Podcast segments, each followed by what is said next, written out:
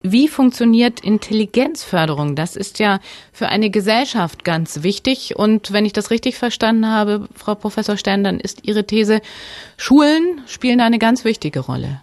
Ja, also man kann wirklich seine Intelligenz nur entwickeln, egal wie das genetische, wie die genetische Ausstattung ist, wenn man mit den Symbolsystemen, die eine Gesellschaft zur Verfügung stellt, dazu gehört Sprache, dazu gehört Mathematik, wenn man mit denen umzugehen lernt. Wenn ein Mensch keine Möglichkeit hatte, in die Schule zu gehen, dann wird er nicht den IQ bekommen, den bei einer Messung, den er gehabt hätte, wenn er in die Schule gegangen wäre.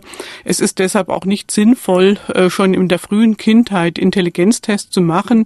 Es gibt einige Hinweise darauf, äh, ja, welches Kind bessere Chancen hat, sich ein, äh, die Intelligenz zu entwickeln. Aber eine zuverlässige Intelligenzmessung kann man nicht wirklich vor dem Alter von zehn Jahren vornehmen und kein seriöser Psychologe würde eine hochbegabten Diagnose stellen, bevor ein Kind zehn Jahre ist. Man braucht eben die Zeit in der Schule. Erst wenn man eben mit dem Material, das in der Schule bearbeitet wird, konfrontiert wird, dann kann man seine Intelligenz entwickeln. Und da muss man sagen, da braucht man keine spezifische Förderung. Da reicht es eigentlich, dass man äh, ja das Lesen und Schreiben lernt.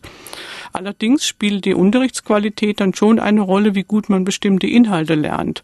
Wenn ein äh, Kind, das seine Intelligenz voll entwickelt hat, dann schlechten Mathematikunterricht hat, dann ist die Gefahr, dass es trotzdem nicht so gut in Mathematik wird, wie es hätte sein können.